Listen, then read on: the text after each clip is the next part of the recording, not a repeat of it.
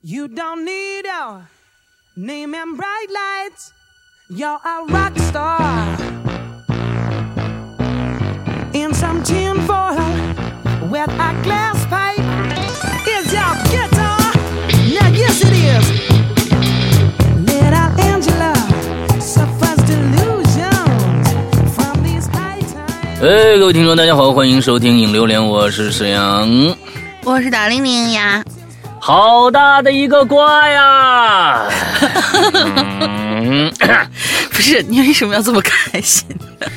啊，不是你表现的为什么这么开心？就是就是，我觉得很惋惜对，就是我觉得很惋惜对对对，啊，就是很遗憾，很遗其实真的是这这这事儿都出了，你说该怎么办呢？哎呦，我的天哪！嗯，我不管吧，不管不管不管不管，就是那都是他们的事儿啊，跟咱们也没什么未知全貌，不予评价，都闹到这一步了，可能是是是是都不会说彼此什么好话。嗯，这个嗯不管不管怎么着吧，哎，呃，分两块看啊，人没做好那是人的问题，艺咱也不能说是这就是这人一坏了，他当年写的歌就就全都是我操，啊这他妈什么东西啊？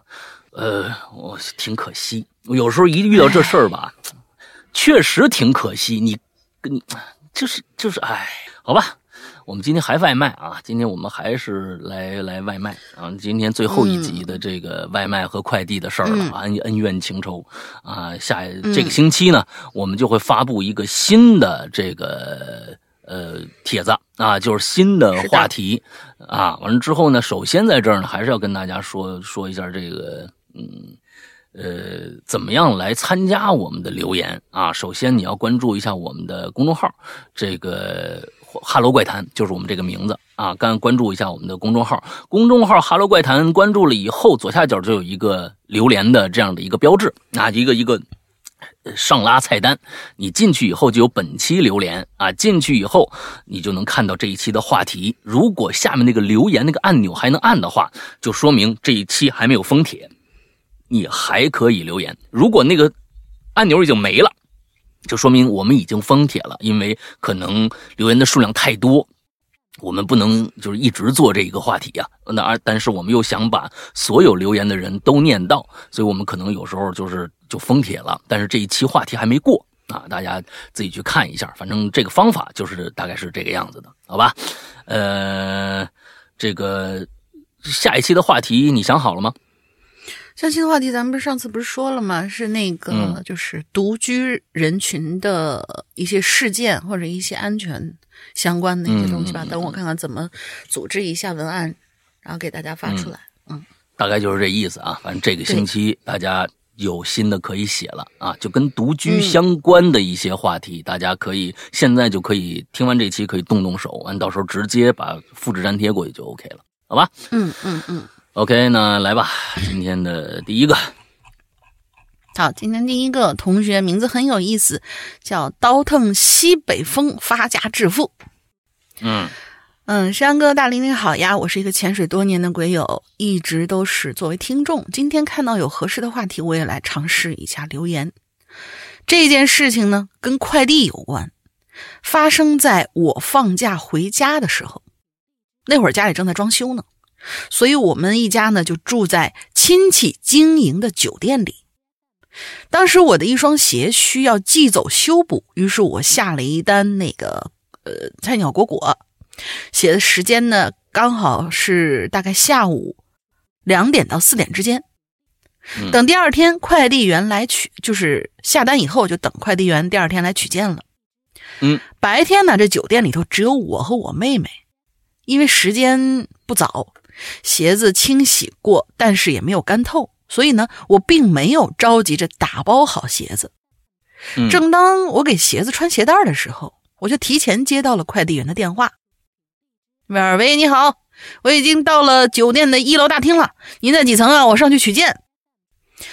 嗯之前呢，为了方便取快递，我将快递的收货地址改到了酒店的前台。嗯面对快递员说要上楼，哎，我突然就开始紧张了。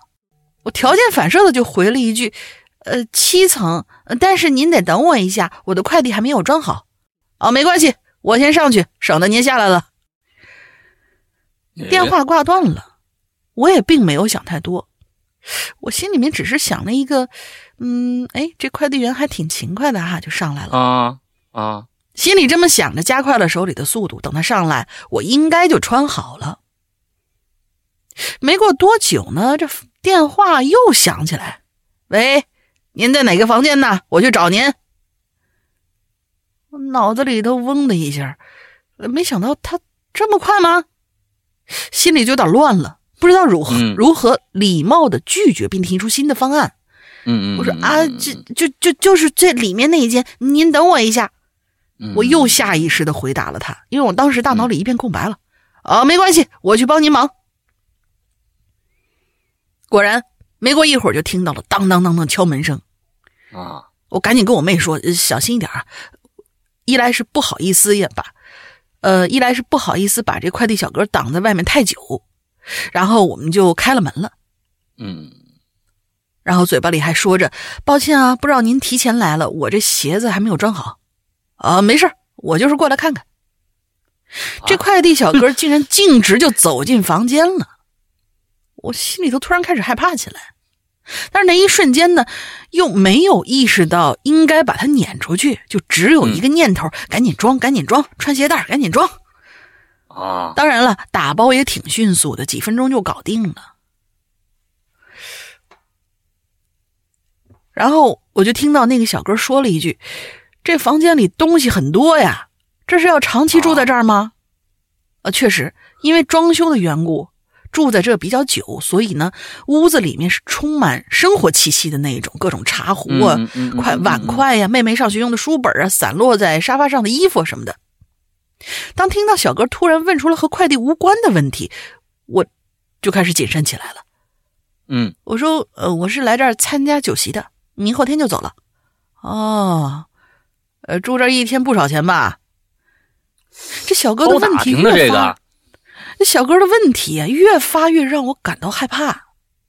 他不会是想摸我的底吧？嗯，我说我不知道，那些是我父母处理的。说完，小哥就起身拿好快递，然后离开了。嗯我当时内心久久不能平静，我心说：我怎么就放他进来了呢？傻吗？我是？啊，唉，现在想想，可能是真傻。他要是个坏人，这不就引狼入室了吗？嗯我的快递名字虽然不是本名儿，地址也不是具体地址，我一直挺注意的，但是我是不太属于会拒绝人的那种，拒绝一个不停问我的、输出热情的人。现在我越想越后怕，同时也很自责。父母不在，那我就是大人呢。万一出点什么事儿，我和我妹妹我都保护不了。嗯等妈妈下班回家以后，我将这件事情告诉了他。如果有必要换房间或者有什么安全隐患，我们也不能存在侥幸心理。就算我大概率会被骂吧，妈妈也觉得我的行为其实挺危险的，不过应该问题不大，所以房间就没有换。而那几天呢，我一直心惊胆战的，内心也深深的自责。在这期间，又帮妈妈退了几个件儿，我呢就提我都会提前把那快递放在一楼的前台，再也没有让快递员上来过。嗯嗯嗯嗯过了段时间呐，我以为这事儿就这么结束了，直到开学之前，由于疫情呢，这酒店呐就比较可惜，封闭，所以呢，只能回对门的奶奶家挤一挤。地址呢也被我换成了楼下的驿站，很多东西不方便带走，要寄回学校，于是我又下了一单果果，把东西一趟一趟搬到驿站去寄。结果这快递员又是那个人。哟，原来你家在这儿啊！我我尴尬的笑了笑，我说啊，不知道怎么接。我说这一片也是您负责吗？我试探的问他。啊，对啊，这俩区域人比较少，所以我每次都是一趟就拿走了。说完，他就开始整理我的东西，呃，过秤什么的，并且帮我分析了一下怎么计件儿最便宜，怎么装盒子最省钱。嗯，看来还真是个热心人。我揪起的心才稍微放松了一点儿，可能人家就是单纯的热情吧，可能也确实只是好奇，同时觉得自己运气还不错，还好他没起什么坏心思。整件事儿呢，我也从复盘中获得经验，呃，也许是我多虑了，或者显得有点小题大做。嗯嗯嗯但是嗯害人之心不可有，防人之心确实不可无。以后更是要面对一些独居安全问题，希望自己今后啊能够更好的处理这种事儿。嗯，这期他这个故事其实放在下一个话题都、都合适，你知道吧？呃，是是是是是。嗯他说，由于自己有一些那种病态的焦虑吧，所以心总是不太静，失眠成了常态，嗯事情也总会翻来覆去的想，各种结果，各种可能性的想，所以我需要耳旁持续有个声音，多多少少转移我一些注意力。嗯，这要说到《哈喽怪谈》了，陪伴了我五年了，以后也会陪伴我走更远的路。临近毕业了，对未知的未来很迷茫，很惧怕。白天不想如此折磨，所以逼自己画画。逐渐，哎，逐渐过得没有了什么时间的概念，经常一个人在画室待到很晚。这个时候最适合听影流连了，时而幽默，时而惊悚，时而温情。在这里能听到很多不同的生活。近期呢，其实我过得不太顺利，被单主放了鸽子，丢了东西，参展落选，心仪的工作与现实因素冲突，目标刚刚起步就遇到了困难，计划迟迟不能推进。嗯。其实我知道，想靠画画，想靠画画养活自己是很难的，更何况我不属于很有才华的那种，从人群中能脱颖而出。也许某一天，我终究会向现实妥协，但是我希望在那天来临之前，我可以尽自己最大努力去完成自己想做的事儿，即便、嗯。即使未来就像薛定谔的猫，但也许有一天真的有人发现了我的魅力，欣赏我呢，哈哈哈原来我啰嗦了很多哈，我很开心可以参与这次留言，就好像我和大家更近了一步，不是停留在听者和旁观者。听了大家的故事，也会给予我的灵感，有时候也会给予我灵感，有时候也会画出一些奇奇怪怪的画。最后祝《哈喽怪谈》越来越好，二位主播身体健康，所有人都不用失眠。我的愿望是睡个好觉。嗯，多么朴实的愿望啊！嗯，好朴呃，实的愿望。就是想睡个好觉。对，但是对于失眠者来说，那是最大的愿望，真的。是这个失眠，其实我估计每个人都会尝到过失眠的痛苦。有些人长一段时间，有些人呢短一点时间。啊、我是真的有的有有一段时间，每年我都会有那么一段时间，可能时间不长吧，但是就是一个星期左右，我睡得特别不好，可能到晚上三点。我我可能才能真正入睡啊，就是怎么也翻来覆去烙煎饼，啊，翻来覆去的睡不着，那个痛苦真的，我觉得可能我那都不叫怎么着呃严重的失眠，有一些人真的是彻夜不眠，第二天还得工作去，嗯那这那个那种是真的是特别特别的痛苦。嗯，刚刚你说了焦虑对吧？嗯，各种各样的事儿啊，确实是，嗯，跟社会打交道，跟各种各样的人打交道，嗯，深了浅了。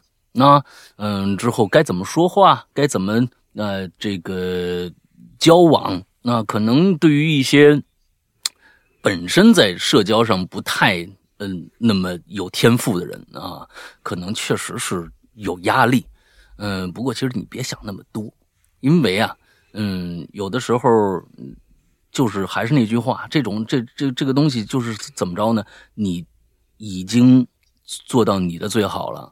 那就没有剩下的就是别人的事儿了，因为这个与人交往或者怎么着的，都是五十五十，一个巴掌拍不响的事儿。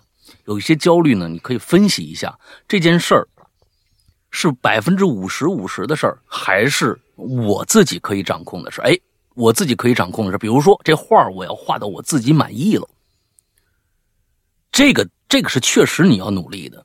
嗯，不管是我们的节目也好，我们做出来的一个东西也好，剩下你交出去以后，别人怎么说，那你控根本控制不了。你要是担忧别人会怎么说的话，那你这一辈子可能过不好。这个东西确，你要做做好的准备，就是我做好我自己，扔出去以后，别人怎么说，那是别人的事儿。那么改不改？那是我的事儿，尤其是艺术作品、画儿。嗯但是呢，如果你是给人家打工的，那人家要一幅画儿，哈、你按照人家的那个方式啊画出来，人家让你改，那是另外一回有一回事了，因为那那个确实是你拿人家钱了，啊，你拿别人钱了，完了之后，嗯，这个这就不太一样了。所以，其实有的时候生活中的焦虑就那么点事儿，啊，就是那么几个门类，你把它分清楚了就好了，那就好了，嗯，就是不用想那么多，可能你的呃焦虑少了一些，失眠就会轻一些。对，好吧，下一个啊，叫黑黑。下一个，下一个不长，下两个吧。那刚才第一篇这是有点长，第二个好长啊！这这不是就第三个好长啊？第三个好长啊！是吧？再说吧。那先看看嘿嘿啊，师阳龙鳞，你们好，我也是一个潜水比较久的鬼友了。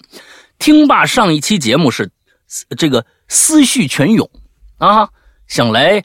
以外卖员的视角唠一唠，你看，来咱们又来一个外卖员啊！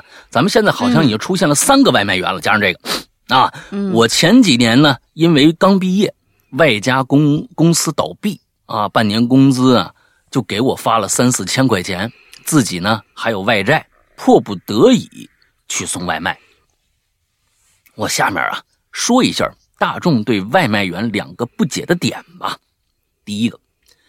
外卖是分为众包和专送的。哎，上一次咱们就说到说到这个众众包，呃，这个这个这个这个词儿啊，上一期咱们有。所谓专送啊，就好理解了，和上班一样，需要按时到站点呃，打卡上班，规矩也很多。如果呢投诉了，要扣两百到五百，有固定的这个配送范围，配送方式呢为系统给你派单。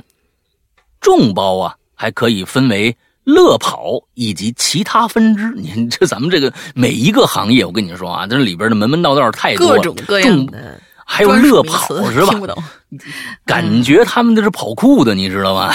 乐这个众包还可以分为乐跑以及其他的分支，详细咱就不说了。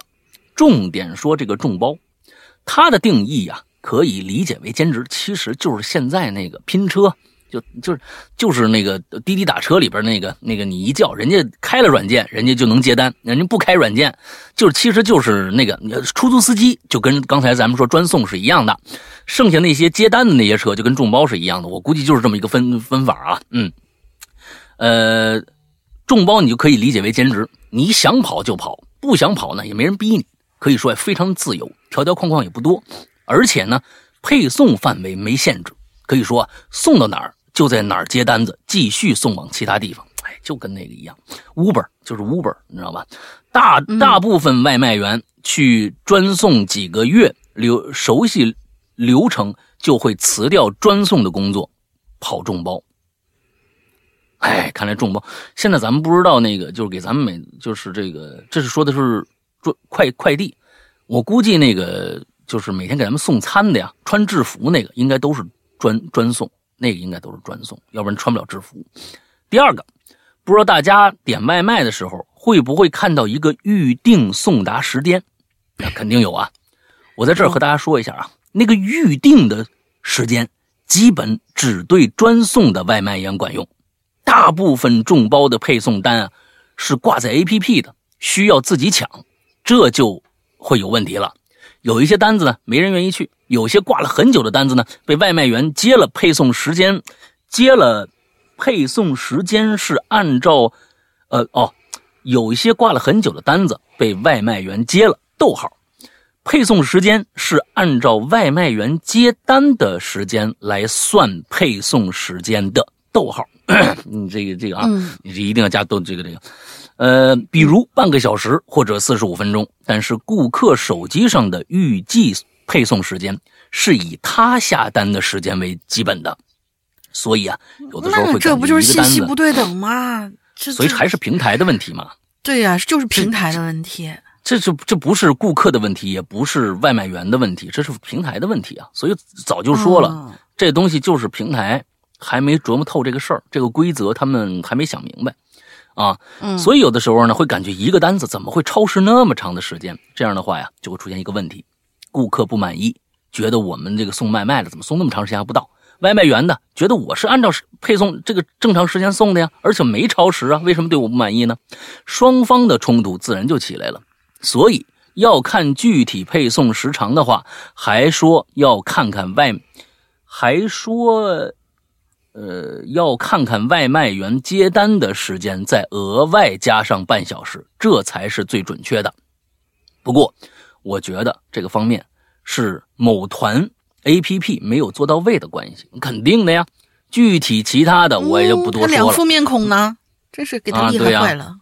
啊，如果还有下一次，可以再继续讲讲啊。我现在不干外卖员很久了，如果说的有什么纰漏啊，望谅解啊。祝两位安康。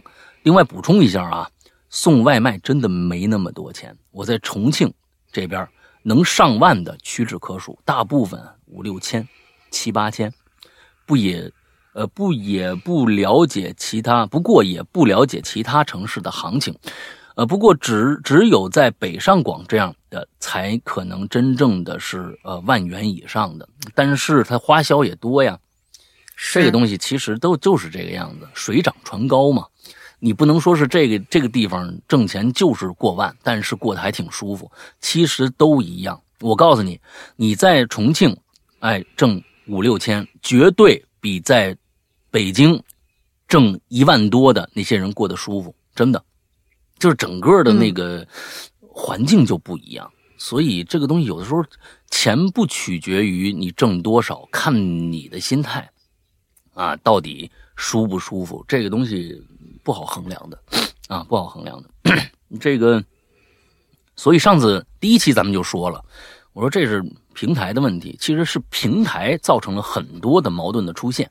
但但是当然了，咱们也不能说平台不作为啊！我是我是深刻的知道整个的一个系统的运作，它这里边涉及的各种各样的调度、呃算法、各种各样的东西，其实呃也不能催平台，就是他们也也也也想把这事儿捋顺了，可能真的很难。这东西大家反正都是互相理解一下吧。啊，就真的没有一就是一竿子打死的，就是说这个肯定是谁的百分之百的错误，啊，或者说对这个错误我们是零容忍。你为什么不不解决？其实有时候很难解决，这东西真的就是这样，跟一个国家一样，啊，这儿好了，那儿可能就不好，啊，这是所有的事情都是这样的，对吧？不能它没有个完美的这么一个表达，嗯，行吧，下一个。下一个确实挺长的你不是说你来吗？要不我来？你来，你来，来。啊，我来啊！带着兔子去喝酒，这是我们扣肉君。山哥大林好呀，我是扣肉，好久不见了。上周我就看见这主题了，奈何实在抽不出空来呀。今天好不容易休息一天，赶紧过来赶个末班车。今天我先给大家讲一讲我自己送外卖的经历哈，然后写一些我对外卖的看法。想不到吧？我自己曾经呀也干过外卖行业，但是呢，不是在咱国家，而是在地球的另一端加拿大。那边送外卖是不可能像国内这边骑着电动车送的，因为那边地广人稀，住的地方都斜远斜远的，基本上都得十公里起，有的甚至得二十公里。所以开车送外卖是那边的一个基本情况。每一天的行程 行驶里程平均都在二百公里左右。多伦多是一个中国人非常多的城市，有一个区叫做，它这儿翻译叫释迦堡，那那个我们就不念了啊，前面那个我我是我确实不会念，但是它后面给我们翻译了一下，就叫释迦堡。在这个区里呢，甚至看见个外国人都是件不容易的事儿。嗯，我当时所工作的。中国餐厅就在这个地方，是一个集炒菜、烤串为一体的店。具体哪个餐厅呢？我就不说了。这家店的老板干过挺多不够凑的事儿。什么叫不够凑？不不不着调、不靠谱是吗？对对。嗯，比如我们送外卖得来的小费，他自己就要分走一半比如凌晨三点半给我打电话，让我去夜店接他回家。比如周五晚上，为了节约成本，只安排一个外卖员上班。我其实本人吧，脾气不是很好。如果搁之前呢，我一定会一拍桌子，大喊一声“老子不伺候了”，然后扭头就走。但是当时呢，我正在刻意锻炼自己的性格，毕竟以后在社会里，谁会像你家人一样都对你那么好呢？所以我一直忍着，并强迫自己适应。可是，终究还是发生了一个我无法忍耐且触碰了我原则的事儿。哦，这家店的老板呢，并不是只有这一家烧烤店，还有呃，还在这个区有一家 KTV。如果有鬼友前几年就在多伦多，应该知道我说的就是说的是谁了。我有时候呢也会负责给那家 KTV 送酒、送食材什么的。那天下午呢，我就接到老板电话，让我开他的皮卡去 LCBO，也就是专门卖酒的一个店，买三十箱啤酒运到他的 KTV。OK，没问题，免费劳动力嘛。到了 KTV 之后，又给他卸货。搬到仓库，这样本来以为呢，我就能回家休息了。结果他呢，突然把我叫到一个包厢里，给了我一个黑色的塑料袋子。哦吼，嗯，让我把这个给他的朋友送出去。当时我是很小心的，因为在那边，就是毒这个东西，其实离我们并不遥远。嗯，我就反复问他里头东西什么呀，让我看看呗。但是他呢就开始闪烁其词，最后我一直追问他，反而急了，告诉我让你送你就送，问那么多干嘛？不送不送的话，你工作也别干了。嗯，没办法，就算他让我看了里头东西，那我也不会再给他送。谁知道还有没有什么别的猫腻呢？嗯，就这样，我的外卖工作啪没有了。哎，这件事情，嗯，这件事呢发生在三个月之后，我看到了一则新闻。新闻写着，施家堡区某 KTV 老板因为贩卖毒被逮捕了，同时还逮捕了。你为啥不能把那个品字说出来？你觉得说“毒”字就不是毒品 是吧？我我被我我我怕了什么被被拦什么之类的。因为上次我们又有三三个那个什么东西，不知道说了什么词，然后就被那个某个就是 Q 音吧。上传给给拦截了，不知道为什么，就是对于这些比较敏感的词，就有点那个回避是吧？咱们试试。嗯，对对对，要是大家听不着，就说明这两个字儿。啊，就我们反这个还不行。对啊啊，对，因为贩卖毒品被逮捕了，同时还逮捕了呃逮捕了帮助其运输毒品的一个中国留学生。嗯，我去。该留学生一直强调自己根本不知情，嗯，其实类似的事情屡见不鲜。我记得之前就有两个女留学生帮朋友带红酒去法，呃，去国外，呃，不是法国啊，去国外，但万万没想到里头全都是液体冰毒，最后好像是判了死刑的，太太我我这对，把脏话憋回去。最后写一些我对于外卖以及外卖小哥的看法吧。首先，我对于他们态度是理解，但是呢不算同情。他们都是靠劳动赚钱，跟其他的行业并没有不一样。下雨下雪还在外面跑，确实辛苦，但是确实也是自己选择的。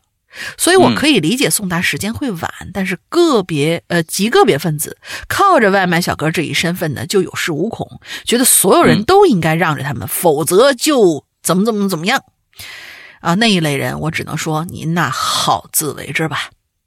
其实现在外卖小哥闯红灯啊、逆行之类的，真的不是他们自己愿意。我曾经问过一个小哥啊，如果不闯红灯、不逆行，这一单肯定要超时，不仅没有配送费，还得扣钱。一个月超过一定数量的，呃，一定数量的超时还会有罚款，他们自己也是没有办法的。这个情况，我觉得只能是平台通过更新算法来解决了。虽然公平这件事儿在现在的社会上很难存在，但是多一些对于彼此理解，总归是个好的事情吧。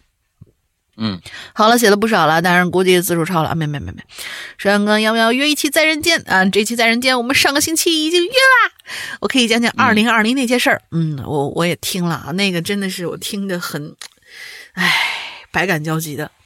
哦，最后祝呃鬼影越来越牛掰，这山哥越来越帅，大玲玲越来越哦吼。嗯。这个上个星期三，我们做了一期这个访谈，就是跟寇若军的，他讲了一些，因为他是医生嘛，他讲了一些当年，嗯，在二零二零年初的时候，他直接就被派到这个武汉那边的方舱去了，啊，就是在最开始那一段时间，大家对病毒这个病毒还没有那么多了解的时候，完就被派过去了那一段时间的事儿。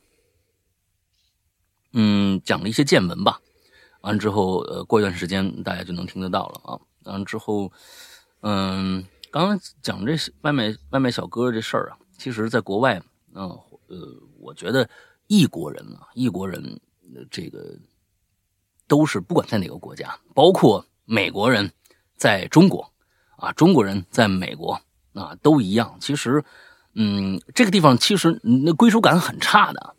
真的归属感很差的，他不是你的这个这个这个国家的话，归属感一定会非常非常。你你想想，你从一个城市本国到另外一个城市，那种归属感都是非常非常剥离的那种感觉。呃，除非你遇到了呃人和事，让你把你的这个整个这个玻璃感去除掉，而且你还是要遇到好好人好事，你才能有这样的一个一个一个一个感受的话，其实挺难的。嗯，国外。真正的有的时候不不是说你到国外受外国人欺负，有时候是本国人欺负你。这里我我我不是特指中国人欺负中国人啊，美国人在中国也一样欺负美国人，因为就就他们能抱团他们人与人之间的这个这个一一一交到一起，他们里边也有坏蛋，对不对？那当然坏蛋是少数的，但是他们也在这个异异国他乡啊，我我得我得我得活着呀。啊，所以呢，这个坏蛋呢就欺负本国人，这种事儿也也真的是挺多的啊，并不是说那个什么。所以，嗯，尤其是咱们在嗯这个国外留学的这些孩子们啊，就是嗯社会上经历的也不多，所以加小心啊，加小心。有的时候，嗯，可特别要学会拒绝。当然，这个拒绝有可能面临的就是。一个彻头彻尾的啊，你就就彻底被拒绝掉了。但是有时候你真的分清楚，像这种原则问题，我觉得这个寇世军说的特别好，就这是原则问题，你必须把准一条线你的原则不是为了挣钱，你的原则不是为了到那儿去挣钱，我我，而是你真正的你心理上有一个一个大的一个原则，有一些犯罪的事儿是不能碰的。啊，我累一点、苦一点没关系，但是你让我去犯罪或者怎么着的，那真的是原则问题。不是说这一单我不做，我就真的活不下去了。我就我就那那你好家伙，那你确实活不下去，你你你以后就捉就进去了呀，啊，你就判了呀，那还有什么未来可言呢？是不是？那哪个轻哪个重，真的得分清楚了。嗯，好吧，下一个叫逆娃。啊，今天咱们都是大长文哈。哎，山羊大的 龙鳞小可爱，你们好呀！我是个潜水七年的鬼友，看到这个话年话题呀，我终于浮出水面冒个泡。说起外卖，对于我这种懒癌晚期的人，简直就是救星啊！附近三公里内的外卖吃的都差不多了吧？啊，我也是。啊，其实啊，我遇到的外卖小哥人呢都还不错，有好几个小哥啊。还帮我扔过垃圾，还能这样吗？那你也是够懒的，真的。我我我我真的不知道，我不知道还还还能这么多。怪不好意思的，你扔啊倒是 这 啊，但特别让我膈应的，甚至感到后怕的，倒是有两件。第一件，嗯，应该是某团呐，啊，才出外卖功能没多久。啊，那个时候啊，还没有用户手机号虚拟化，出现的都是自己真实的号。哎，我那天呢，直接在地铁上，你想着我这是吧，回去吃热乎的啊，一进门就有饭吃。我在地铁上就把这外卖点好了，等于回家就开吃。到了家，脱了外套，外卖就来了。记得我就点了一碗粉吧，是不是什么粉啊？当我开门的时候啊，就看到一个。没有按照要求穿戴外贸外外卖服的这么个男的，手里提着外卖啊，上下打量我，看得我有点发毛。这毕竟我一个人在家呀，你赶紧接过来，把门就关上了，这才舒了口气。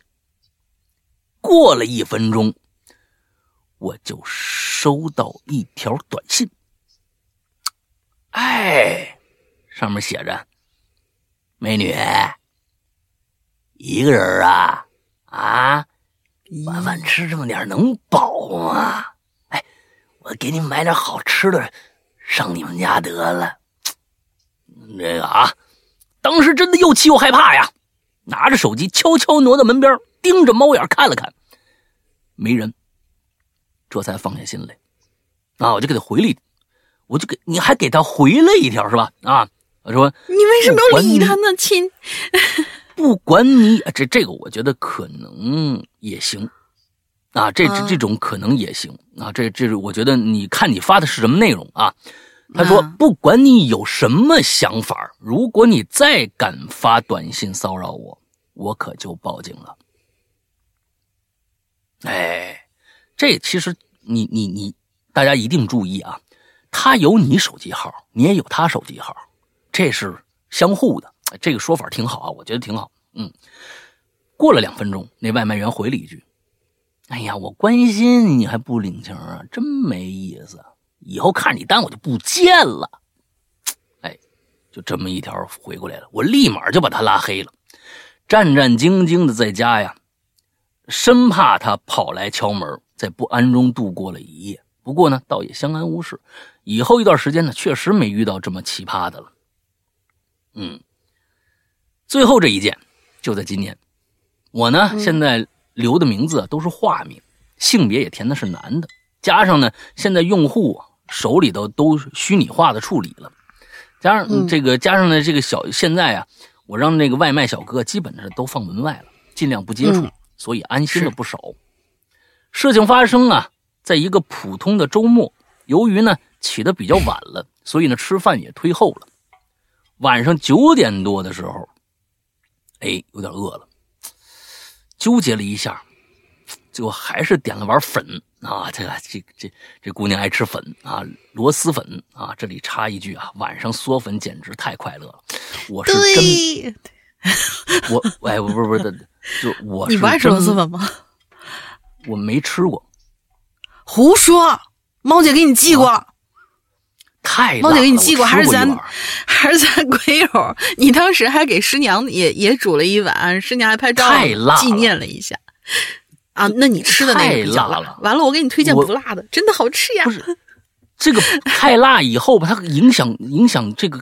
观感不是，就是影响整整体感受。是是是，每个牌子的那个是不一，确实是不一样。回头我给你推荐能吃能吃的。那么辣的，你们还能嗦了？我觉得就是就是真的很牛逼。我过去很这很好吃呀，不知道为啥就吃不了，吃不了太辣的东西啊，吃不了太辣的东西。这插一句啊，晚上嗦粉实在太快乐了。我在等粉的时候啊，准备洗个头发，因为第二天白天有个活动。正洗的差不多的时候，外卖到了。我在电电话里说：“您放门口就行了啊，我现在不不方便开门。”电话那边沉默了一下，说：“哦，记得取啊。”哎，就把电话挂了。啊，我就继续冲水呀。等我把这个头也洗完喽，哎，头也包好喽，六七分钟过去了。我想六七分钟啊，这粉呢也不会凉了啊，干脆洗完了再去取。当我包好头，心情愉悦的准备开门，我突然呐，不知怎的，就停下来了。我说：“我是不是应该先从这猫眼看看外头？”哎，平时我是直接就开门取东西了，可那天我就感觉不对，我就从猫眼啊，就看了看黑漆漆那楼道，就发现啊。有一个被手机屏幕光亮照着的脸，哎呦！当时吓得我差点叫出来呀！我没出声啊，屏住气，把这一个叫声就憋回去了。我就发现这人没走的意思呀，我就不敢动啊，就在门外僵，就在门外，就是门后头僵持。突然手机一震，美团收到了一条消息，上面写着：“你怎么还不出来拿外卖？可是要凉了哦。”呃，天哪，这不是啊？咱们上一期也有这么一个，也有这么一个，就是催你出来拿外卖。嗯，我是真就会会不会有这种热心肠呢？就怕你不拿外卖凉了，会不会有这样的人呢？或者怎么着的？对，我相信是有的。但是这种做法，说实在，确实很让人害怕。所以现在如果有听我们节目的小哥，也确实有这种责任心的话，其实你大可不必，真的，你这样的啊，容易把顾客吓着了。真的，这种做法啊，容易让人想到变态杀人狂，你明白吗？这这屋里头能让你放外边的，绝对不是什么强壮的小伙子，当然也可能有强壮小伙子啊。那但是你这种做法有可能真的啊，挺那什么的，挺让人害怕的啊。最好不要这么干啊！天哪，我紧张的、害怕的，呼吸都急促了，不敢回信息，腿都有点发软。我在想，外不是你这一直在门口等我开门呢？啊？那我如果刚才直接开门会发生什么呢？我想打电话求助，但怕呀发出声音惊动他。你就是要惊动他，他才能走啊！啊，你这一声不不吭的，对吧？嗯，也不是个事儿啊。我只能窝摸在这个门口一动不敢动，啊，一声也不敢吭。大概过了十多分钟，我听到门口有脚步声了。然后啊，不一会儿传来电梯到达的声音，啊，楼层的。到达楼层的声音，紧接着关门，电梯下行。嗯，这里面你要想啊，这位小姐姐，你要想，如果他真要害你，他打打心眼儿，我今天就这门我是进定了的话，那他呀，有可能模仿下楼这样的一个举动，其实他还在，对不对？那反正不知道了。哎，我站起来从猫眼看了看，发现人不在了，啊，人不见了。电梯看着是一层的数字，呃，一层的数字哦，你能看着电梯是吧？我才有一种逃出升天的感觉。我还是害怕，不敢开门拿东西。走到卧室就给我朋友打电话哭诉。哎呦我天哪！朋友让我别开门，东西别吃了。嗦什么粉？啊，就爱吃个粉，两次了。那次地铁里叫粉，这次还吃粉，是吧？这面粉很很胖的，你知道吗？啊，这几天出门一定要注意有没有跟有有没有人跟踪啥的啊！别怕，有事立刻报警。事情是这么过去了，好在呀有惊无险，现在呢也没遇到这种情况了。而且呢，因为这种事儿啊，也让我减少了叫外卖的次数，希望不要再发生了。希望各位鬼友呢不要遇到这种事儿。最后祝老大青春永驻，祝祝大玲玲偶猴。啊，哈喽，怪谈牛逼！我继续潜水了。嗯，行吧。这这东西真的有的时候是多此一举啊，确实有的时候可能是外卖小哥好心，但是这种做法真的你自己翻过来想想，你自己翻过来想，外面有一陌生人一直不走，再不出来。啊，你的粉儿就凉喽，什么之类，这个多恐怖！你说这个是吧？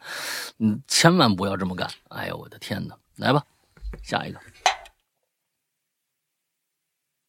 好，下一个就是我们上一次给我们也留了言的龟先生，他这次呢给我们带来了续集，不知道续集是什么的，反正这两期离得很近嘛。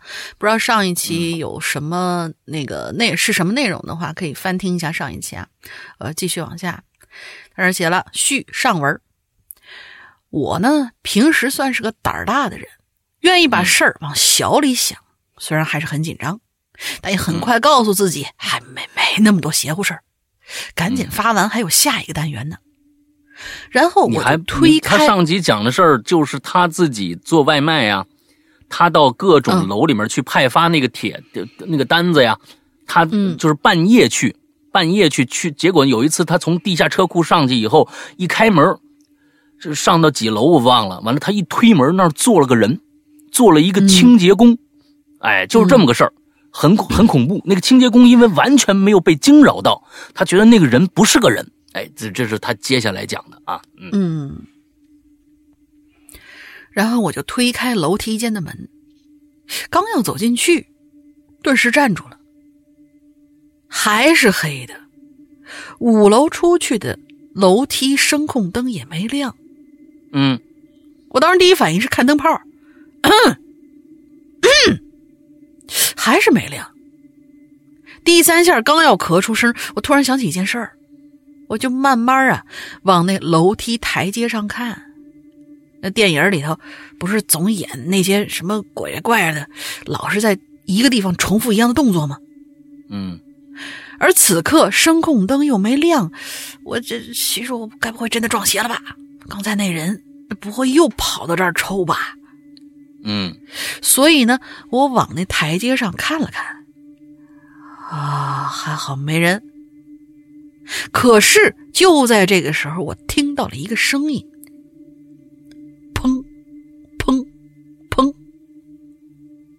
这声音听起来挺空的，嗯频率也很慢，说近不近，可是说要远，肯定也不会太远。我就侧侧耳听啊，手也使劲儿把门开大，让尽量多的光线进入楼梯间，嗯同时顺着那个声音的方向看。等我看明白的时候，我门都快扶不住了，因为我看到在往四楼去的楼梯走到一半的拐弯，拐弯处的缓步台的一个角落里头站着个人，就是刚才穿穿着工作背心的保洁员。站那干嘛呢？啊他现在姿势是面朝那个墙角，身体笔直笔直的，两只手垂在两边儿，也不是光站着，他在那儿一下一下的晃，身体微微的向前倾，倾斜到一定程度，他脑袋就撞到墙角了，撞上之后再回来。身体恢复笔直笔直的，然后再向前倾，脑袋又撞上，然后再弹回来，如此往复。这跟梦游似的。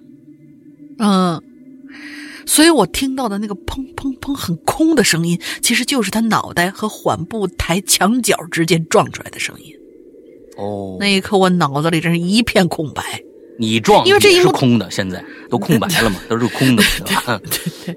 因为这一幕太超出我的常识认知了，他完全不带任何情绪和语言，就那么机械的一下一下的往墙上撞。嗯就在我琢磨这到底怎么回事的时候，我看到他忽然不撞了，彻底站直了。嗯，开始往后退，很慢很慢，往有回声的楼梯间。哎，在有回声的楼梯间，那个声音听得特别特别清楚，那种撕拉撕拉的鞋底磨蹭地面的声音。一点一点的往四层的楼梯退，之后他退到楼梯边儿，然后就开始下楼，注意是退着的啊。然后这声音，对，然后就声声音就变成了啪啪啪很轻的下楼的声音。我去，倒着下楼，我一直是倒着的。那时候我虽然大开着楼梯间的门，但是楼道的光线只能看到，只能让我看到他诡异的行为，但却又不太清楚，也根本看不到他的脸。这种情景之下，我就是胆子再大，也压抑不住脊梁骨窜上来的恐惧感。当恐惧到峰值的时候，真的就变成了一种说不清的愤怒。我就赶紧大喊了一声：“哎，你干嘛呢？有事没有啊？”声儿真的挺大的。其实也是给自个儿壮胆儿。嗯当我喊的时候，他下楼其实已经到了我快要看不到他的地方了，就剩下很小很小的一截上半身，在楼梯的扶手那边露着。然后当我喊这句话的时候，我就看见他突然停下了。嗯，接着，他下面这个动作，因为光线和角度的原因，啊，我说的完全是真实的啊，我只能说，在他呃，说他在那一刻给我的观感就是这样。那个时候，他明显呃，那个时候我明显感觉到他做了一个这样的动作，然后我就连喊都没喊一声，那真是喊吓得喊哪样的动作出来了啊！他他没说哪样的动作？哦，他后后面说了，他中间铺、啊。前面铺垫了有那么几句话。啊，啊，是明显的感觉到他做了一个这样的动作，然后我就连喊都没喊一声，那是真的吓得喊不出来了，任何声音都发不出来，转头就跑到电梯的跟前，手哆哆嗦嗦把电梯门打开，冲进去，吓到呃吓到一楼，栽栽歪歪的就跑出那个小区。啊，你们肯定很奇怪，那人做了什么动作啊？嗯。那人在我喊完他之后，我呢就看见他低下了头，然后很慢、很慢、很慢的继续往下低，慢慢低到了九十度的样子。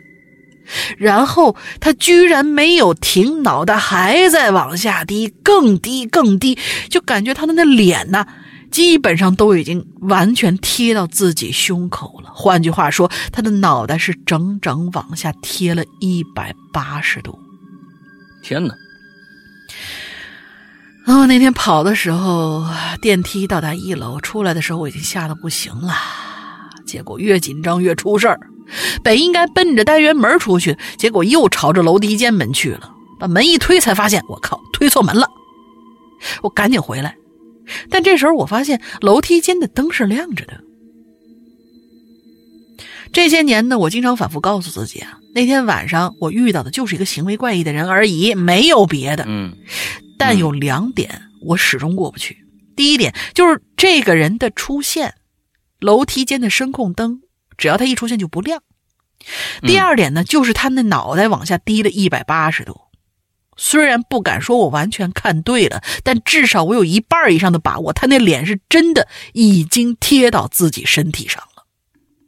嗯，最后我想说的是，从那之后我再也没有踏足过那个小区一步。好了，感谢石阳兄，感谢灵妹耐心的聆听和阅读。遇到合适的话题，还会继续参与的。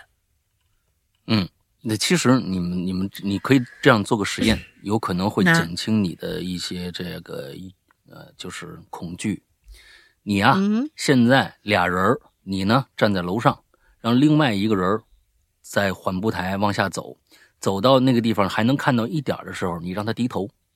我估计你又能看到一个人，好像贴到了胸口上，把头。真的，你有可能因为角度你是从上往下看的。它那个往下低的角度会很大，它不像是你自己平视的那种感觉，因为你是俯视，俯视往下，有可能就会有那种，天又那么黑，是吧？看不清，看不太清楚，会产生那种错觉。至于这人是怎么回事不知道。他退着，如果说梦游，不知道。梦游还是怎么着？还是他就就关键是他倒退下楼这件事情实在太诡异了。这件事儿真的是有点有点实在是太诡异了。那这大大晚上干嘛呢？是吧？也不干活去啊，只只能是解释，要不然专门吓你，哈哈，要不然梦游了，要不然就你你你好兄弟，你让你看着一回呗。嗯，不知道，你这这真的太难解。不过那你说那一百八十度啊，我相信你要做个实验的话，你就会释然了。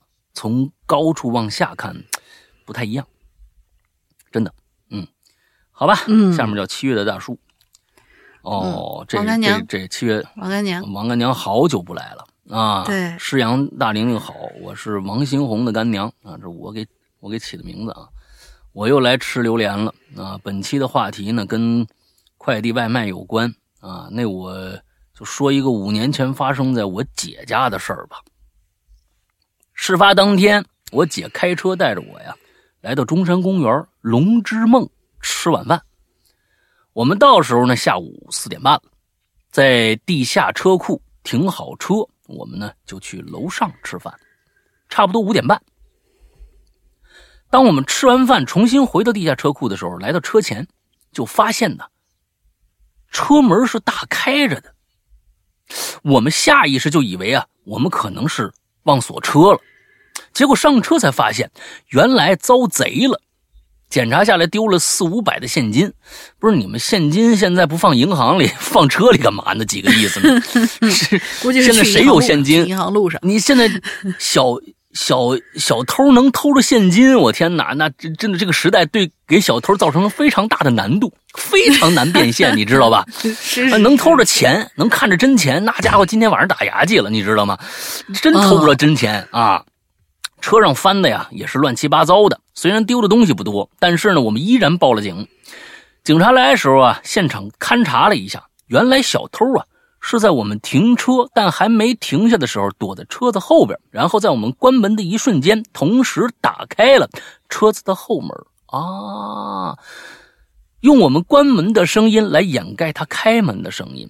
然后呢，呃，我跟我姐就跟着这个警察叔叔来到了警察局做笔录，然后啊，就让我们回家等消息。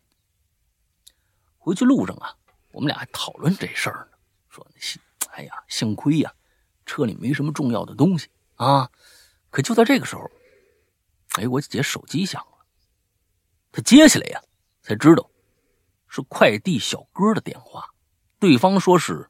某通的快递，啊，你说有我姐的快递，问他家里有人没有啊？啊，我姐说我们吃饭去了，你放门口得了，然后就把这电话挂了。哎，这这个这个操作，估计大家每个人都遇到过，对吧？哎，嗯呃，而我姐呢，挂电话的时候啊，下意下意识的说了一句：“哎，我不记得这几天有快递呀。”而我姐这句话呀。让我瞬间汗毛竖了起来，因为车刚刚被盗啊，我就问我姐：“我说，姐，你家里钥匙呢？”听完这句话，我一我姐一脚刹车就停在那儿了，把车停在那儿完之后就开始找，结果显当然显而易见，家里钥匙没了，没耽误。我姐立刻重新发动车子，飞快的开往家，往家里赶。你应该先报警，你先跟警察说。同时，我让我姐把刚刚那个所谓的快递电话发给我。我呢，用我的手机打过去，电话通了。我直接就问：“哎，师傅，我快递，我的快递，你这会儿再送了吗？”而对方冷冷的说了一句：“打错了。”就挂了电话。这下。我们可以百分之百确认，这个人就是刚刚偷我们车的小偷。小偷啊，也真够笨的。你呢？这句话问的呀，你到时候再说吧。嗯，但是我我姐实在不明白小偷是怎么知道他家住在哪儿的。直到我在他车上找到了他的一个商业保险单，恍然大悟。商业保险上写着地址呢呀。在往家赶的这段时间里，我做了一件。对，最终抓住小偷起了很大作用的事儿，就是给联通的客服打了。哎，给联通客服打了电话，在客服那儿证实了刚刚那个所谓的快递电话是实名认证过的。哦，嗯，快递电话是实名认证吗？接着我就直接再次拨打了幺幺零的报警电话。不出所料，当我们到家以后，家门家里大门开着。哎呦，这真恐怖啊！屋子里一塌糊涂，我们没有进去，直接在门口等警察到。警察也很快就来了，而且来的是分局的刑警队的。然后啊，就是各种的什么现场勘查取证。然后啊，呃，我也把刚才我发现的告诉了警察叔叔。一个月后，这小偷归案了。事后，警察叔叔告诉我们，他是在长宁区的龙之梦偷劫。车子时候找到了家里的钥匙，那肯定的呀，这还用他说吗？然后在保单上看到了我姐家的，那肯定的。你们俩这都分析出来，还用警察叔叔说吗？警察叔叔干嘛的？在偷完车之后，拿着我姐家的钥匙坐地铁来到我姐家位于浦东的家里，二次实施入次入室盗，嗯，偷盗。这不都是这这不都是一想就知道的事儿吗？好了，这就是我分享的这个故事，希望能被读到。最后啊，祝石阳哥越来越帅，大玲玲越来越嗯，呃，哈喽怪谈越来越牛逼，咱们下次见。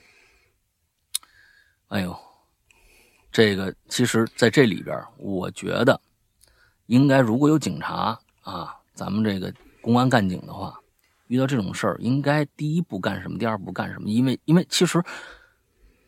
你们俩应该已经非常非常清楚，你们家里有被盗的可能性已经非常大了，不能百分之百确认。在这里边呢，有两个问题存在，就是在你写的整个的这个这个故事里边，有有有个问题存在，就是说，他刚才的那个快递打过来的电话是实名认证过的。这是个确实是快递电话，意思是对不对？那么这个人应该是个快递员。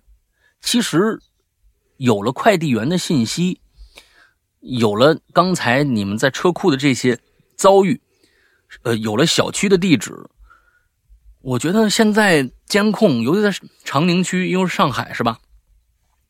那是不是应该很好就能抓到他呀？这人的样貌应该很好就掌握了吧？为什么还要花一个月的时间才能才能找到这个人？因为电电话你们是拿到的，这里面没没写清楚，到底是不是这电话就是小偷的啊？另外一个就是你打电话再过去确认这个人，如果对方这个小偷，我估计也不是特别聪明，他刚刚给你姐打了电话，如果他是惯犯的话，嗯，说你的你的快递放门口了。那么再有一个人过来，还问他快递的事儿，他应该直接说：“啊，我是在过去的路上，或者怎么着？他起码要打消你怀疑他的的这个这个这个心思吧？不不不不，这这块我们没太理解，这小偷怎么想的啊？我们要分析整个的这个这个，咱们通过一个故事来分析分析这个案情。你要是打电话的话，你应该说个其他的事儿，是不是？”就是说，还既能验出他是小偷，也能验出他不是那个快递员，就是这么一句话，可能是不是更更直接一些？那么直接一些，我觉得你不应该打联打联通电话干嘛呢？你直接报警就得了。有如果你早报警，说明这人就直接抓个现行。早早报警可能更好一些，因为你刚刚报过警。大家对这个就是警察对这个案子已经知道了，而且知道你丢东西了。现在知道你钥匙丢了，而且刚刚有这么一个电话，这是一个高度的一个一个怀疑，可能马上民警就过去了。因为现在我知道，我报过一次警，我跟大家说过，我报过一次警。现在警察上门的速度太快了，真的，你不知道你身边你你平时你看不着警察，当你报案的时候，那个你报完案，他就出现在你家里面，只用了七八分钟。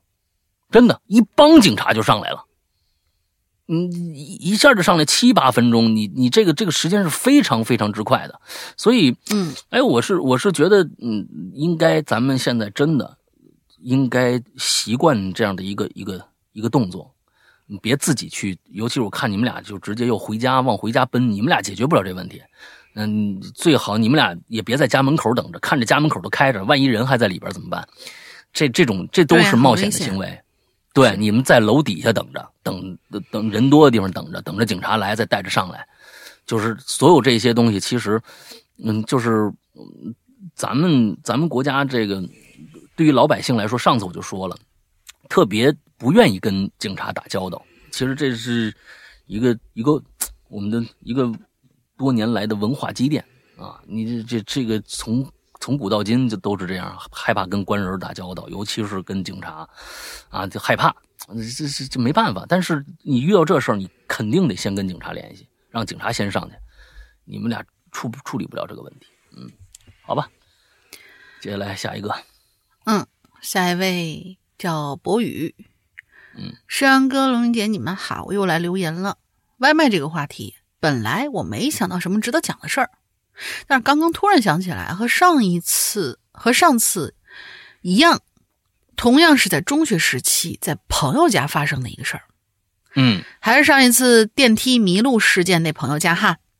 嗯，当时呢，我们那一圈朋友都很喜欢看网络视频，那时候还是某库啊，什么某个蔬菜啊之类的这种这种网站，经常会有人搬运过来油管上的一些特效视频啊、搞笑视频、啊、创意视频之类的。我们那时候呢，也会学着拍摄视频上传到网上。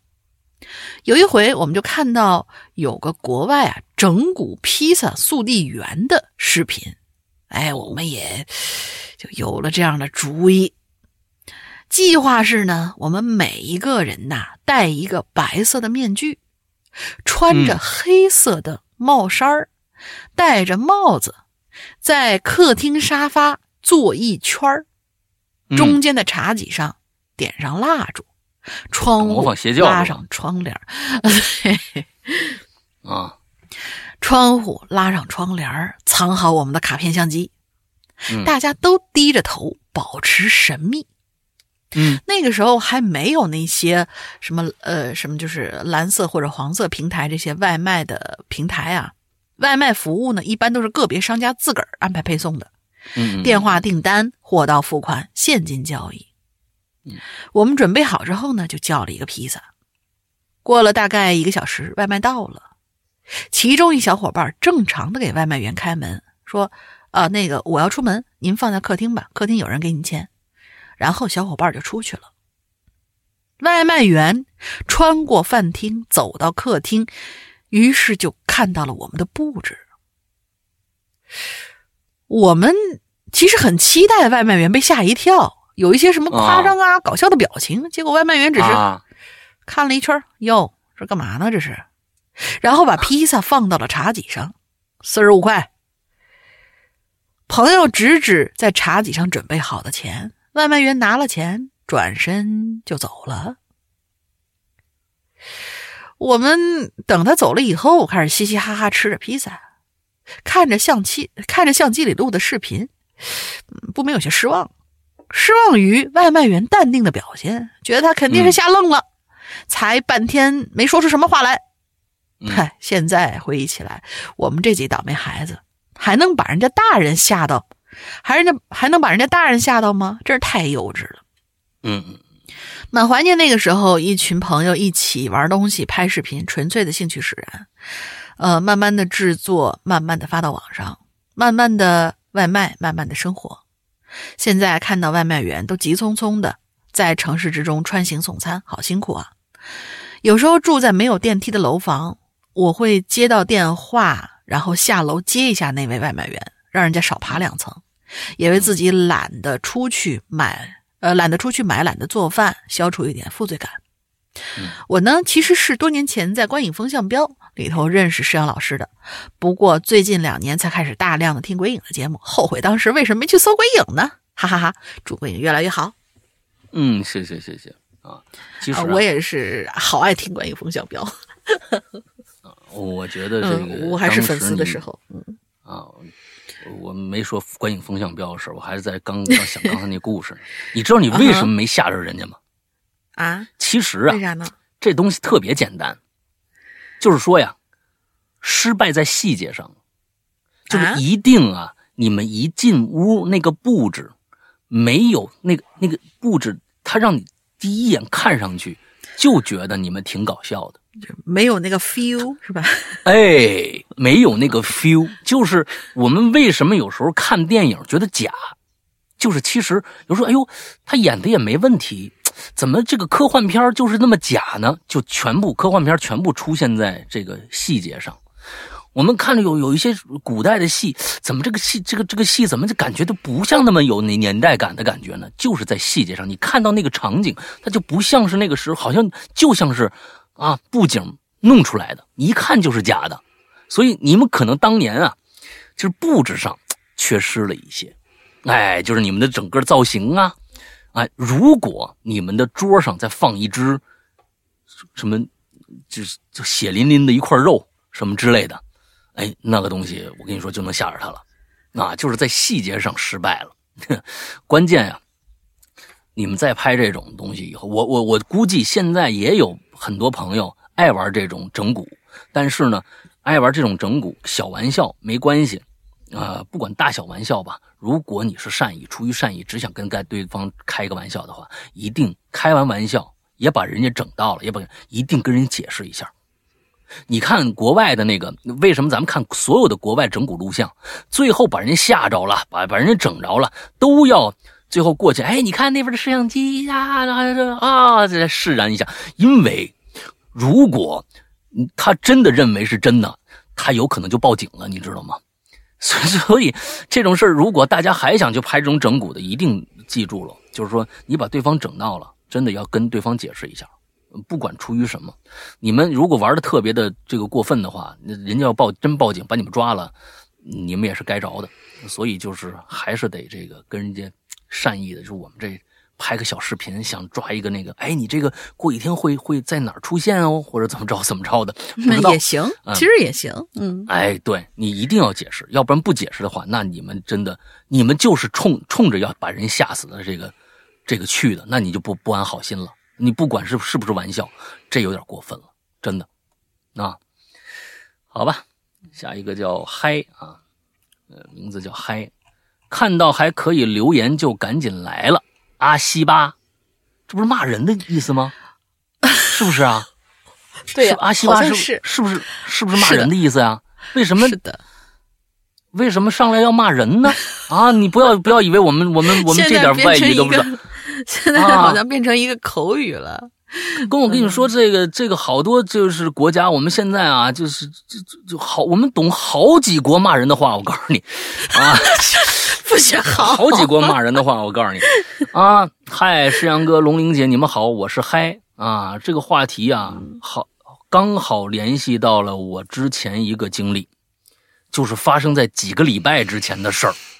我们现在啊，应该是，呃，是在网上消费比较方便的吧？就是我对象在某宝上买了一个电饭锅啊，电饭煲，物流正常。嗯后来显示派件了，因为我们这边的地址啊是比较清楚的。我们上班的时候呢，一般是让快递之前送到我们家门口，还标记了房门号啊。有一个快递基本上是很少见，嗯啊，对，有一个快递基本上是很少见，叫单鸟快递啊。当时是这样的，我们都是在上班，然后快递是显示派送了。啊，也就没管，因为一般派送了的话，过几个小时就可以收到了。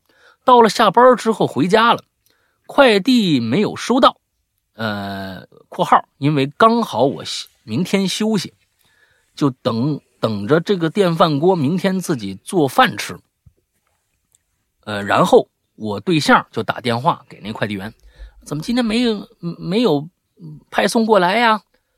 快递员说：“你地址不详细，我找不着，明天再给你送吧。”还没等我男朋友挂电话呢，我对象还没等我男朋友说话就挂了。哦，嗨，还没等我男朋友说话就挂了。我对象重新打过去就问：“你这里面好像说了仨人，你知道吧？” 还没等我男朋友说话就挂了。接着呢，我对象啊，这是另外一个人啊，重新打过去就问啊，这一共是仨人，你知道吧？什么意思啊？你怎么会找不着地址呢？你既然负责这块的，你怎么会不知道呢？快递员就说：“我就是不想送。”哎，怎么样了吧？哎，我对象说：“好，好，哎，你牛逼是吧？西吧啊，你那你这个态度的话啊，我只能投诉你。”啊，快递员说：“你敢投诉我，我就让你不好活。”你全家都不好活，信不信吧？哎，还挺调皮啊！我对象就说：“好，那你等着，那你等着啊。”就是就是这样的对话啊。后来呢，我就安慰我对象说：“多一事不如少一事，明天送就明天送吗？”但是我对象不愿意啊。啊，你你男朋友这个时候是什么表现？啊，你这个我跟你说啊，这种这种情况，这个一个人的称谓啊，最好固定下来，要不然你感觉好像有俩人，你知道吧？哎，这个我对象呢就不愿意，哎，他就立马想解决这个问题啊，因为已经造成了威胁了嘛，而且呢，快递的地址什么的还在快递员那边，万一真的投诉了之后，快递员过来找麻烦，后果不堪设想啊！毕竟我明天休息，一个人在家。说了之后，我对象呢也怕。于是打电话给了幺零零八六，想调取一下电话录音，啊，因为苹果说这东西能调，你能调电话录音吗？这个我从来不知道啊。这除了警方能调，没人能调吧？但是因为说嘛，后后面不是说了吗？但是哦，哎，但是说不能调取啊，因为苹果手机，你男朋友太牛逼了啊！不不，你男朋友是另外一个人，你对象太牛逼了。啊，我对象呢，也啊，因为这个 三个人苹果手啊，三个人的故事，加上快递员就是四个人的故事了啊。因为苹果手机啊不能电话录音，但是说不能，但是说不能调取，这不是明显的事儿吗？啊，就一直在晚上找一些投诉的方法，也问了身边比较懂的人，因为自己也是做电商的，然后就推荐了一个，忘了叫啥了。但是问了，哎呀，我的天哪！您的这个表示方式我越来越听不懂啊，就是太口语化了，嗯。然后呢，就推荐了一个忘了叫啥了啊，这个推荐了一个这个东西的名字叫是叫忘了叫啥了是吗？但是问了还是不行，没有投诉成功，还有其他很多可能是晚上都下班了的，也不好处理，因为已经是造成威胁了，于是我们就报警了。不是你们到底要到达到一个什么目的？就是没你没说明白，就是你们想投诉他，但又不敢投诉他，怕他自己过来。但是你们又找了这么多的方式也投诉了，是吗？是这意思吗？那你前面这忙活那么半天干嘛了？于是就报警了。警察来了之后，就问了一些问题，事情都和警察说了。警察也打电话给快递员，但是没有接，因为已经很晚了。警察呢就让我们先休息啊，到明到时候万一明天真的来了，立马打电话给他们。人家是肯定要来给你送这个东西的呀，对不对啊？到了明天啊，到了第二天，因为明天特指今天的第二天，你知道吧？到了第二天，哎，我对象。你男朋友这么长时间去哪儿了？我对象一早就自己去快递站那边拿快递了，也见到那个快递员，说是一个二三十岁的那么小伙子。后来呢，我对象好像也投诉了快递员，好像也没有投诉成功。我就和他说算了，快递都拿到了，快递员也就没事了，啊，没有找事儿，多一事不如少一事。后来事情也就这样了。我就想说，现在快快递态度是比以前差了很多。也不知道是不是因为都是一些小伙子送快递，没有经历过社会毒打。不知道语句通不通顺，能不能看懂？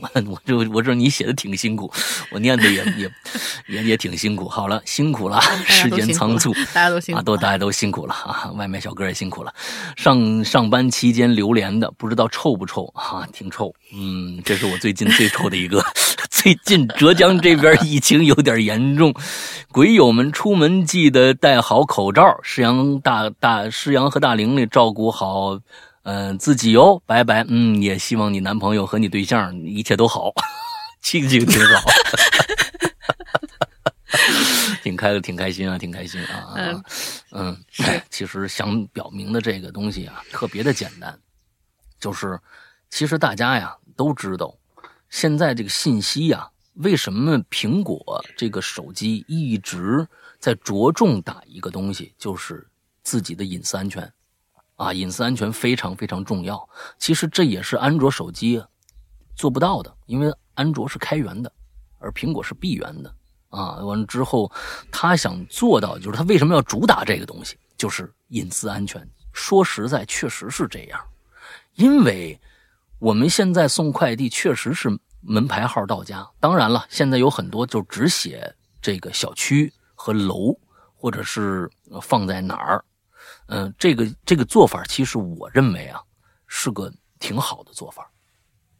就别让那么多人知道你的确切地址，因为知道了，你就相当于少了一个你。你当然你要给一些放心的一些人，那是没问题的。但是也也确实在这些人里面有一些坏分子。那这个东西的这个这个嗯几率不大。但是也确实有这样的几率，你比如说，防人之心不可无嘛，那肯定就是对对，就是像那现在这个小伙子，你肯定的，他没送到，他又说你你你能把我怎么样？你信不信让我我让你一家一这一一家人都不开心？你不知道他是一个没有遭受社会毒打的年轻小伙子，在那吹冲吹这个吹牛逼呢，还是真的有这个心？你没法判断这件事情。所以呢，接下来的投诉就是一个问题了。你投诉，他可能也来找你；你不投诉，他明天还来找你，对不对？他明天还送快递呢，对不对？啊，你就是这确实挺膈应，遇到这种事儿确实挺膈应。该怎么办呢？这事儿真的还挺不好办的。就是说，这方面的经验，我其实需要有。遇到过这种事儿之后，有相关经验的人跟大家上上课，到底是不是该直接就报警了？因为你没到报警的份儿上，嗯，就是说，嗯，对方也就是放个狠话，你说啊，威胁你了。警察呢，对于这种事儿，可能每天接的也多了，他们在不在乎这种事儿？他有的时候，你你不能就是说，就是法不诛心嘛，对不对？你心里这么想了，我不能说你没这么干，我就把你抓起来，对吧？法不诛心啊。完了之后，你但是他确实说这话了，你不能等到出事儿的时候再管吧？啊，这哎呦，都挺难的。所以，这遇到这种事到底该怎么办？其实有没有一些有，我觉得这可能对于警察来说，可能是有有这个话语权的。遇到这种该是不是应该报警？哎，或者有一些方式方法，我们怎么能够取到证？哎，或者怎么着的？嗯，所以呢，呃，我们的警察叔叔们啊，如果有听我们节目的，也希望在以后不管什么样的话题，都可以给我们科普一下，啊，告诉我们该怎么样去办。尤其是不管是遇到什么人吧，快递也好，坏人也好。啊，完了之后怎么样也好，遇遇到一些模棱两可，你说他想害我，我又说不上，我拿不到证据，这种事儿，遇到一些危险情况，那不不能判断到底会不会碰到危险的时候，我们该怎么办？嗯，对，嗯，就是这些东西，觉得科普一下还是有帮助的。嗯，好吧，下一个，今天最后一个了啊，我们今天最后一个了啊，这位同学叫路遥，两位主持人好，我是山妖。家住在华北平原某省会城市，这是一起与见义勇为有关的事件。嗯，就在某一天，我和老公接了放学的儿子回家，从地下车库上了电梯，运行到一楼单元大厅。到达的时候呢，上来一位某团外卖骑手。嗯，只见他居然慢悠悠的、不慌不忙的，用脚踢着外卖的打包袋子，踢进了电梯轿厢，然后摁了顶楼的楼层。我和老公都惊呆了。那透明的塑料袋里边装的食物可是清晰可见，里边的包装盒也很简单。但是我认为，即使食物并没有直接接触地面和外卖员的脚面，可这毕竟是吃的呀，他不能这么对待呀。你垃圾也不能这么就踢进去啊！啊，对呀，哪怕他先沉，那拎进来放进轿厢地面上，这我都能接受。我老公一向是一身正气的人啊，于是就问他：“哟，你们平常都这样送外卖的？就这么踢来踢去的？”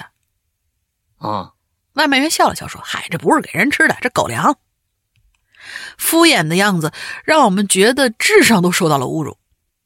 我老公就拿出手机拍了外卖上的单子，并对阻止他拍照的外卖员说：“那这样，我跟你一起上去问问，这要真是狗吃的，我无话可说；但这要是给人吃的，这事儿没完。”嗯，说着，我们的楼层到了，我怕老公跟那人发生冲突，先拽他下了电梯，接着电梯就往顶楼走了。过了十分钟之后，我老公还是气不过，然后就自己去了楼顶找那家人，把事情经过说了一遍。对方挺感激的，说不能惯着这种行为，于是进行了投诉。但是呢，就在几天之后，我们受到了这个这个外卖骑手的报复。之前在电梯里质问他的时候，他应该是留意到我们住哪层了，但是没看清具体门牌号。于是我们这层四户的防盗门都被他用玻璃胶堵了锁眼儿。还好当时家里有人，听到门外有异响，然后就出来查看，人吓跑了。我们就敲了邻居的门，告知了事情始末，锁眼儿也得到及时清理，否则就真的堵死了。大伙儿都挺气愤的，于是我们大家都报了警，调了电梯监控，调了电梯的监控。通过警察的人像对比，确定了那外卖员的身份。警察说：“嗯，如果你们不想起诉呢，也别担心。但是现在这个人呢，也算是留了记录，以后再发生类似的事件，绝对会严惩的。”嗯，警察提议让我们自己向某团外卖站点投诉，找到这个站，找到这个骑手进行批评教育。站点经理的态度，就是没想到啊，这站点经理的态度也很奇葩。他了解整件事情之后，只是轻描淡淡写的道了个歉，并且表示我们有点小题大做啦，觉得我们不是第一当事人，也不便说明如何处理这名员工。如果有警察跟他联系的话，再说吧。挂断电话之后，这事儿自然也就没再回应了。嗯，整个就是一大无语。我和老公从来认为工作并无高低贵贱之分，只有挣钱多少不一样。也从来不会站在道德制高点上胡乱指责，那为什么总有人拿别人不当人，随意糊弄侮辱呢？也许好多人都和这个经理一样，认为这件事本身没那么严重，不应该上纲上线。当时那个骑手送餐的时间也并不是最繁忙的时候，他自己反正看起来并不着急啊，真的是动作很慢很慢的把那袋子踢进来，但是怕估计，呃，估计是怕踢翻了洒出汤汁儿，那样会太明显。那个包装袋子呢，也最多就是俩人份的饭，还没一孩子的书包沉呢。但是他这行为完全没有避讳电梯里的我们三个大活人。并且解释的话语很低劣，表情很轻蔑，丝毫没有觉得自己有什么问题。我们真的感到很愤怒。疫情让我们认识了整个外卖行业从业人员的辛苦和伟大，好感度确实有飙升。我们也从来没有给外卖骑手打过差评，但是总有人随意践踏别人努力得到的好评。这世界很忙碌，有许多事情早已经脱离了公序良俗。我只是希望大家都别太习惯于此，慢慢的麻木，把所有的不正常都当做正常。说的太好了，对，就是这就是咱们我说嘛，有的时候你报警啊，你干嘛忍呢？啊，就是你报警啊，因为有一些的时候你没有办法不通过这样的手段，因为你你自己忍了，这种他就觉得哎，这个反正我也欺负你了。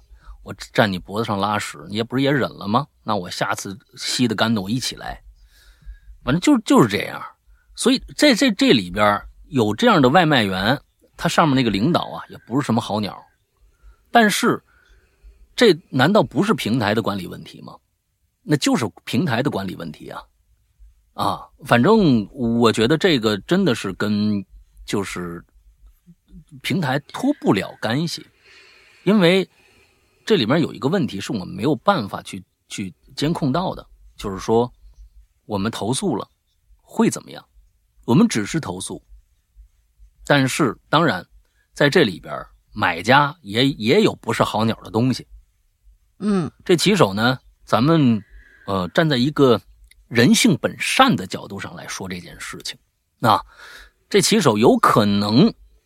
就是被这家楼上的这家人曾经侮辱过，所以他才把他当当狗看，嗯，做了那样的一个一个举动。他说我，嗯嗯，我曾经给给你们送过，那次你就给我打差评，那次我没错啊，或者怎么着，对方对方态度也不好，哎，那我就把你当狗看，也有可能这样的事情发生，对吧？我们不能否认这样的事情发生，但是请注意一点。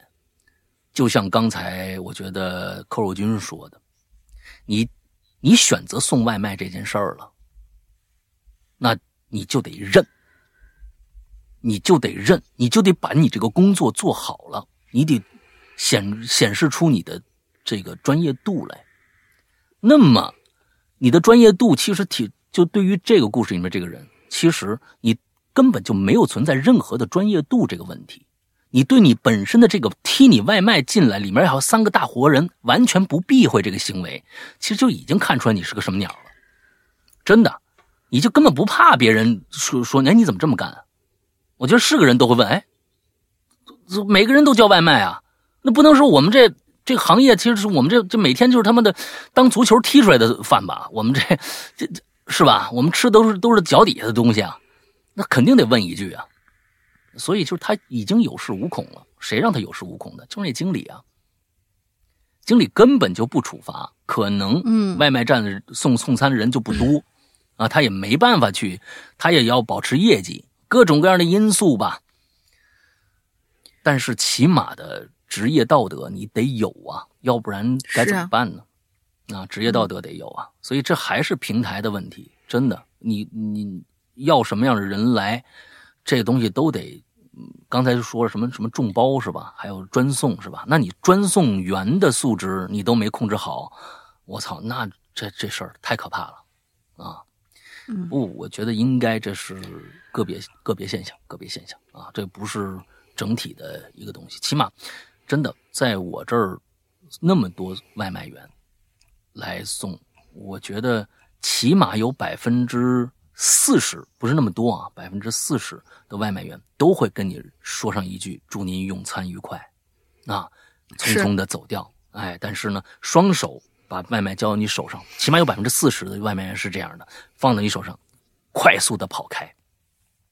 每次都是看到这个，我都觉得，哎呀，他们真的好辛苦但是呢，他还不忘了，起码他是一个外卖员，他并不是他觉得他做那份工作，他没有觉得他低低你一等，他就是反正我就是一份工作嘛，对吧？嗯嗯啊，我们用了三期聊了送外卖啊快递的事儿，有好有坏。这个世界反正就一直是这样运行的，有这样的一个事儿在这放着，它就一定有好的，也有坏的，这就是这个世界运运行的一个规则。所以，希望通过我们这个节目呢，也能让大家更多的呃了解一些啊外卖的辛苦吧。哎，他们确实是啊风里来雨里去的，挺辛苦啊。也最最重要的是，让我们不管是对于外卖也好。啊，快递也好，这个行业也好，还是其他的行业也好，能够多一份的理解，就是真的理解万岁吧！啊，真的是理解万岁吧！就是有时候，嗯，生气呀，或者怎么着的，有时候不值当的啊，理解万岁，这个特别特别的重要啊。嗯，创建和谐社会嘛，啊，大家都和谐一点。但是有一些像刚才这个提外卖这种事儿，绝不姑息啊！你直接报警都成，我觉得真的，这太可怕了。那警察，警察他其实他来堵锁眼这件事情，其实就是已经造成了治安上的困扰了。是的，嗯，他已经造成，就你说你要起诉他都可以的。嗯，我觉得有的时候可能我们太善良了，啊，我们可能我们太善良了，就说哎呀，算了，这种事儿就怎么样的。但是遇到这种人。其实你想想，他已经有恃无恐到什么样的程度了？抓进去待几天，我觉得也没什么问题啊。如果能教育好了，也对他也有好处的；教育不好了，那他也就这样了。那哪天出出个大事儿什么的，那就再进去了呗，对吧？我跟大林想一个进群密码吧。进群密码就是那位。嗯，因为洗头发耽误了取外卖那位同学啊，最后被吓哭的那位小女生叫了个什么东西是吧？点了一个什么东西，特别好吃。哎，我待会中午我也点一个试试看。对对对对对对，你可以告他少放辣吗？嗯啊，对对对对对，真的很好吃。嗯，最后跟大家说一说，我们安利一下我们的会员啊，我们的会员嗯是。这个在我们的 A P P 上啊，我们自己的 A P P，苹果、安卓都有，还是我们以前的老名字，叫做“鬼影人间”。那么大家呢，在商城里一搜就能搜到。那么在这儿呢，说一下安卓，请安卓的用户一定注意，因为安卓的这个这个商城太多了，我们不可能每一个都上，所以呢，我们只能告诉你，你千万别乱下，你别随便网上搜一个你就下下来，因为有可能那个版本就根本不能用。你能用的，有可能你付费就听不了。那个是以前的老版本，就千万注意啊！完之后一定要下我们最新的版本。去哪儿下？我们现在可以负责任的告诉你，哪一个是我们官方绝对上传是最新的版本。就是，呃，你到那个网页里边搜一下这个豌豆荚这个商城，也不用下载 APP，在豌豆荚搜出网页里边，你在它豌豆荚里面再搜索“鬼影人间”，在上面直接网页上安装就应该可以。啊，就应该能装上了。进去以后呢，啊，我们的免费节目，比如说这个榴莲啊，比如说奇了怪了，都能在我们的 APP 里面听。之后呢，还有一些免费的故事啊，还有一些收费的小故事啊的单独收费的一些故事。呃，同时呢，还有一个单独的一个专区叫会员，叫会员专区。这个专区是需要付费打开的，请大家注意，你付费以后不是外面刚才我说那个单独收费那些小故事啊。也能听了，不是，而是只打开了会员专区，请大家一定注意，进入会员专区里边呢，有很多的内容，百分之八十的内容是会员独享的内容，也就是在里边有丰富的会员独享内容等着大家，恐怖的、悬疑的，各种各样的故事等着大家来听。呃，上一次我跟大家说了，我要做一个。新的一个故事啊，因为现在目前来说，全网都在更新我们的这个呃这个半真半假的周先生啊。现在第三季刚刚开始更新，之后呢，呃，同时我们要在我们的这个自己的会员专区更新一个一个新系列。这个新系列，我跟上次大家说了，是一个非常黑暗的恐怖的一个新系列。而上个星期我说跟大家说了这事儿，其实我这个星期已经就在做了，已经做出了一个故事了。而这个故事，请大家注意，已经做完了一个故事了。这个故事我是用的最新的方式做的。啊，在我一直在探索最新技术嘛，这个最新的故事是用立体声和杜比全景声两种方式，大家到最后能听到两个版本。到在我们的会员专区里面啊，呃，两个版本，一个版本是立体声版本，就是跟我们以前缩混的那个状态特别像的一个版本啊，还有一个版本是杜比全景声模拟版本，也就是说，你用你的立体声耳机，请大家注意。你只能用耳机听，你用音箱听听不出效果来。你用音箱就听那个立体声的版本。你要想听出环绕声、杜比环绕声的感觉，我们准备的这个杜比全景的这个这个版本，你一定要用耳机去听，因为不用耳机听，你完全听不出效果来。那个这个的全景声的这个版本，就会感觉你在一个空间里，相同的故事。但是空间更大了，你可能能定位出这个人跟你的远近来，就是这样的一个状态。虽然这个技术我是刚刚开始摸索，而且里面所有的东西并不是用人头录音机录出来的，只是用我们用麦克风去模拟这个声场，这样去做的。当然，模拟出来的声场绝对。跟用七万多的纽曼的那个人头录音机录出来的东西完全不一样，这是两回事儿。但是我也努力的去做了啊，现在就是出了两个版本，到到时候我们公布的时候，最近期吧，我们就会公布这个系列《他人是日本的非常的一个一黑暗的一个系列的一个故事，里面没有鬼。全是真人的事儿，但是就是挺黑暗的、挺恐怖的那么一个系列吧。之后，呃，就是大家等着，这第一个故事已经做出来了。完了之后，大家可以尝试一下用立体声收听和耳机模拟的这种全景声收听是一个什么样的一个感受。也希望我做的这个尝试大家能够接受啊！大家都就是在我们的会员专区啊，哎，先说这个预告。